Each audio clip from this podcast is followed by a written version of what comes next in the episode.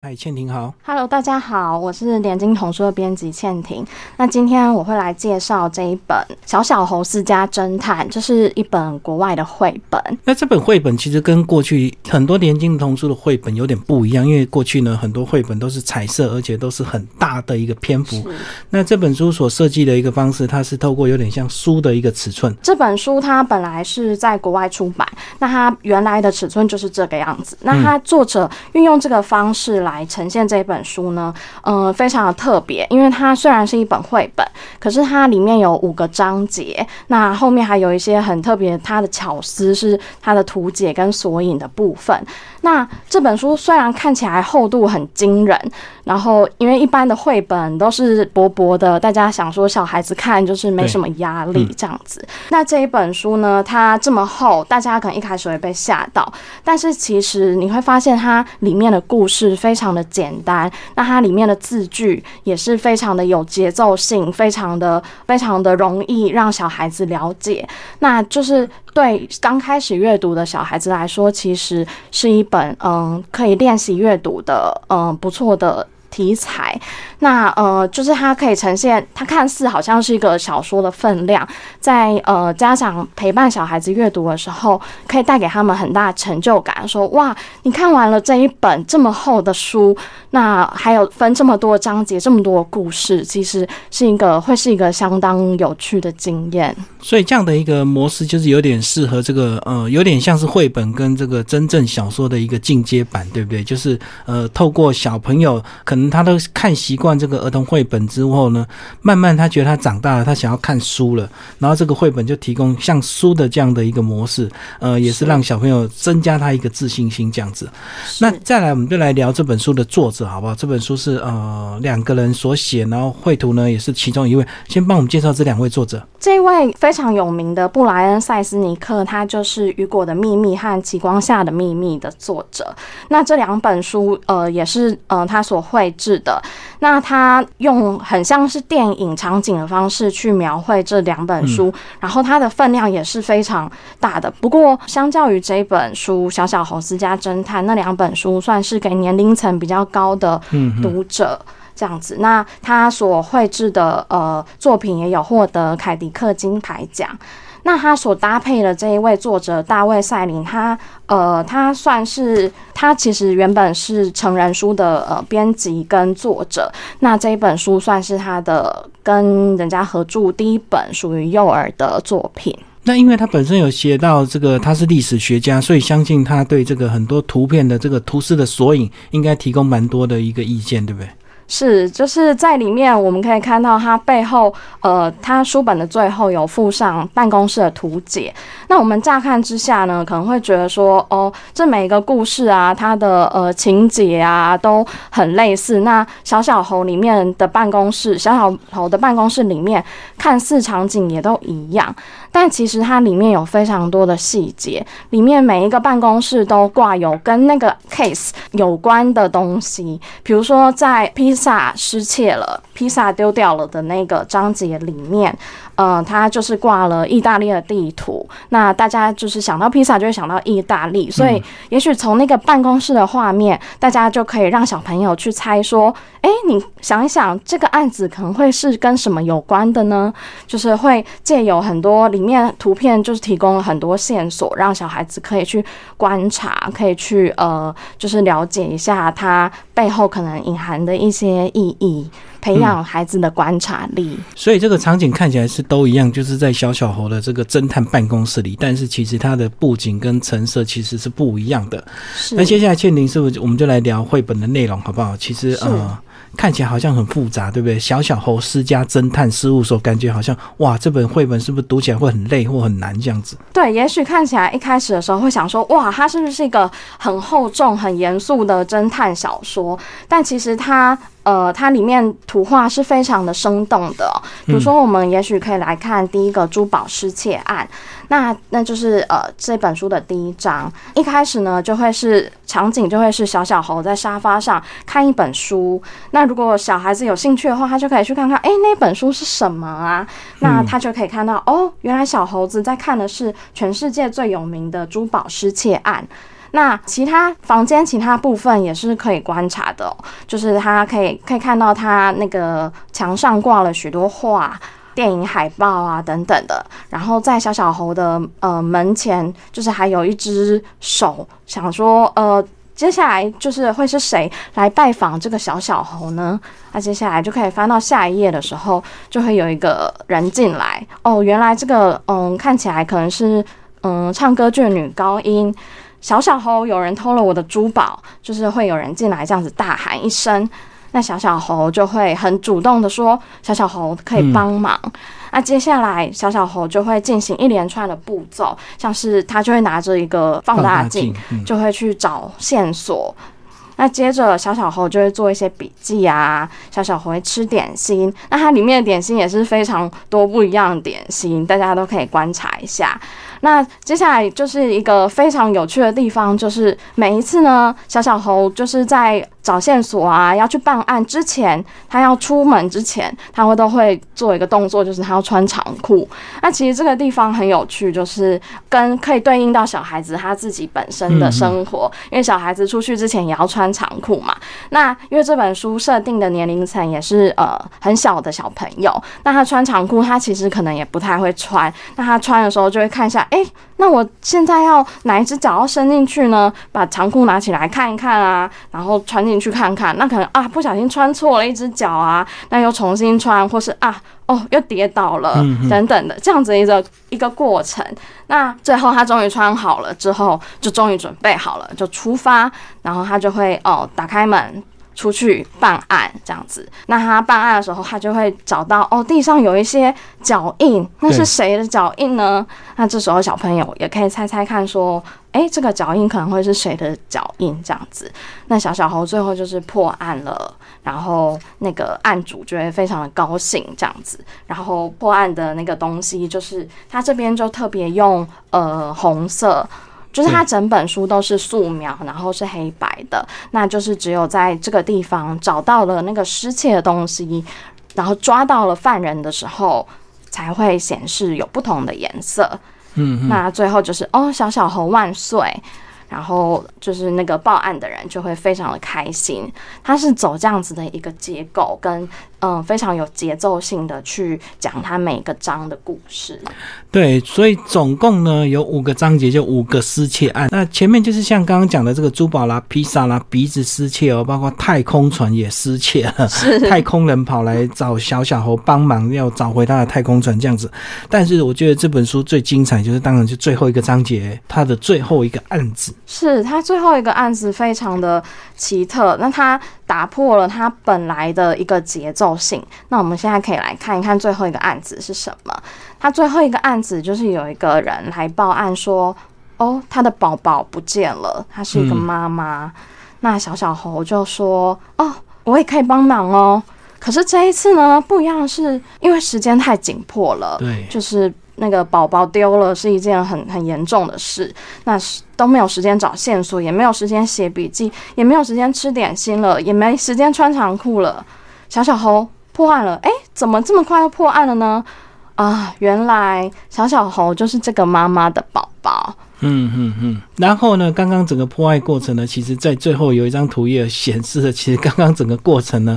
呃，那个小宝宝呢都在睡梦中。是，这其实可以有不同的诠释来。对，你可以诠释成哦，他破完所有的案件，那他很累，他就很累，就睡着了。那最终就是还是回到妈妈怀抱，就像所有小孩，就是可能在外面玩啊，或是在外面去学校啊等等，回来很累，最终都会回到妈妈的怀抱。嗯，那你也可以把它想象成，哎，所以他一直都在那个睡梦中，睡梦中吗？然后你可以仔细看一下他摇篮里面的那些布偶，对，那些布偶是不是有点眼熟？就是也许他们跟刚才的案件也有一些关系。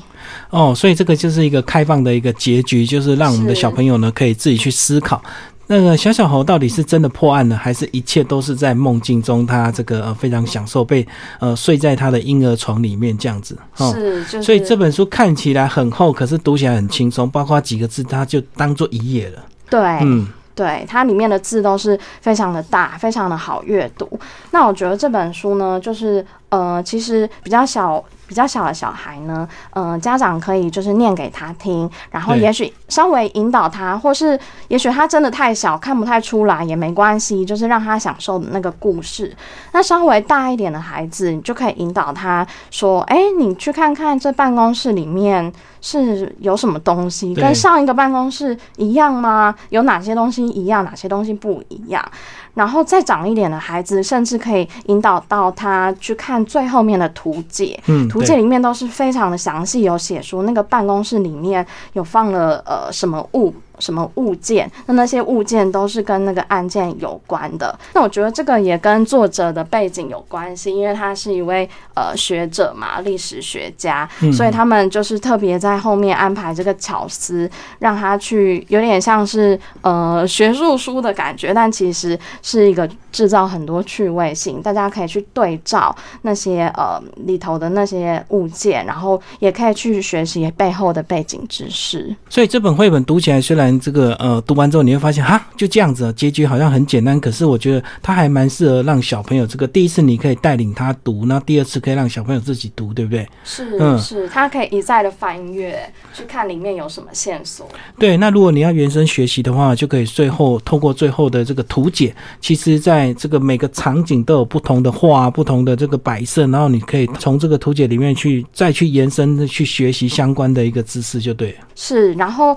在图解。之之后，它也有附上索引，你就可以看看这本书的哪些东西是在哪一页。比如说，哦，你看到刚才哦，小小猴吃了香脆豆豆，那你就可以去找它的香脆豆豆是在哪一页。然后，或是刚才丢失的什么东西是在是在哪一个页面，这样子就是一个非常有趣的设计。还有最后参考资料部分，就是特别显示出它其实这些东西就是好像有一个根源的这样子的。给人这样子一个很特殊的感觉，就是它的场景都不是凭空去乱画的，都是真的有根据，一定是跟线索相关，或者是呃跟当时的情境是有相连关联的一个才会画进去这样子。是是是，就是一个非常有趣，然后非常多线索可以让大家去呃深深就是研究，如果有兴趣的话。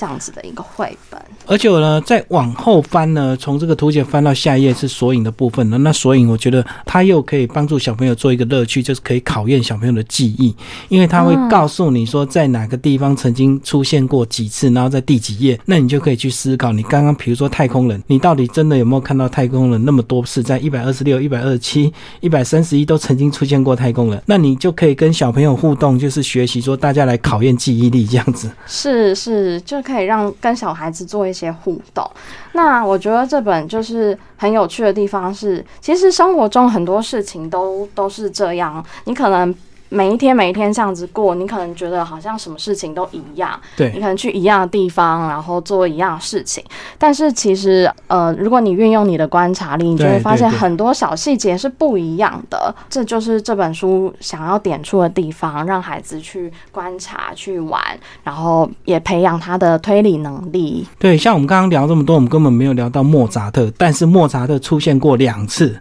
在二十三页跟三十一页，是，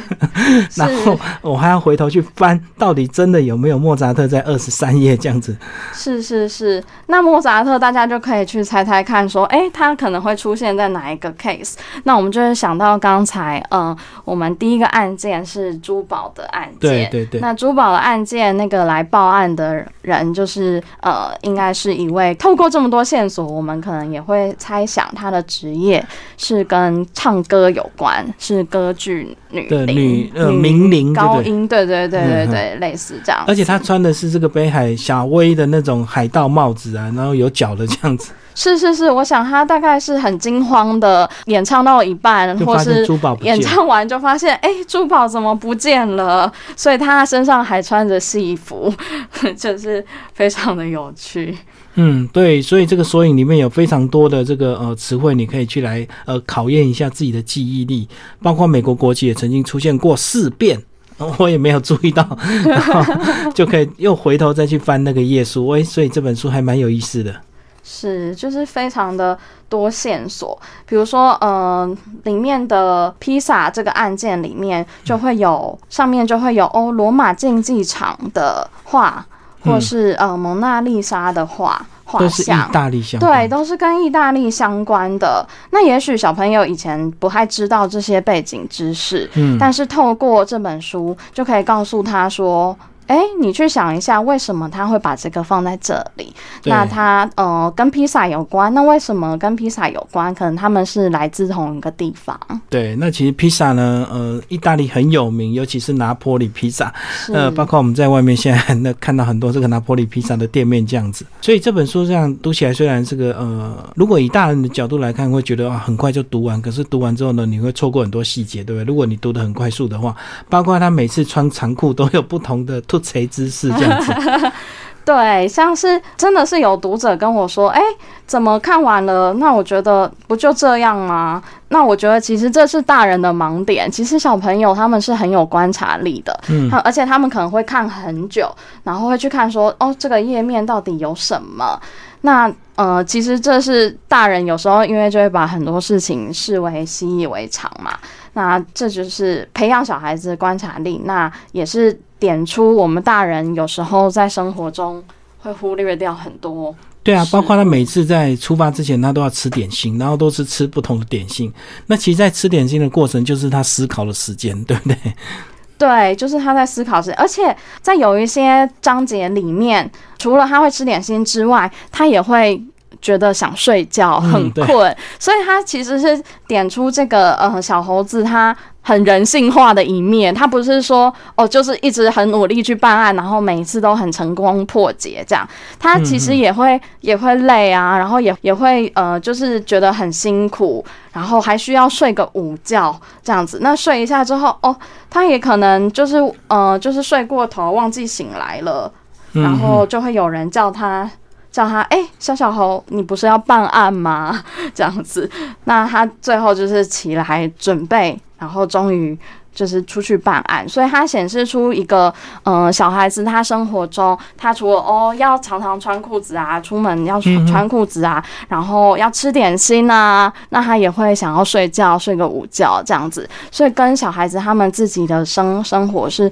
非常切合的，他们就是嗯。也许可以把自己投射到这个小猴子的生活上面。好，最后倩婷讲一下我们这本书推荐给大概几岁的一个小朋友。呃，这本书呢，就是推荐给学龄学龄前左右，嗯那学龄前以上，嗯、会是比较适合的一个年龄。那因为他们，嗯、可能就是稍微对呃有一些字就是比较有了解这样子。嗯那呃，他他们也可能有接触过一些书籍，那呃，透过跟父母就是父母引导，他们就是非常适合阅读这样子的书。嗯，好，今天为大家介绍《小小猴私家侦探》，然后连经童书所出版。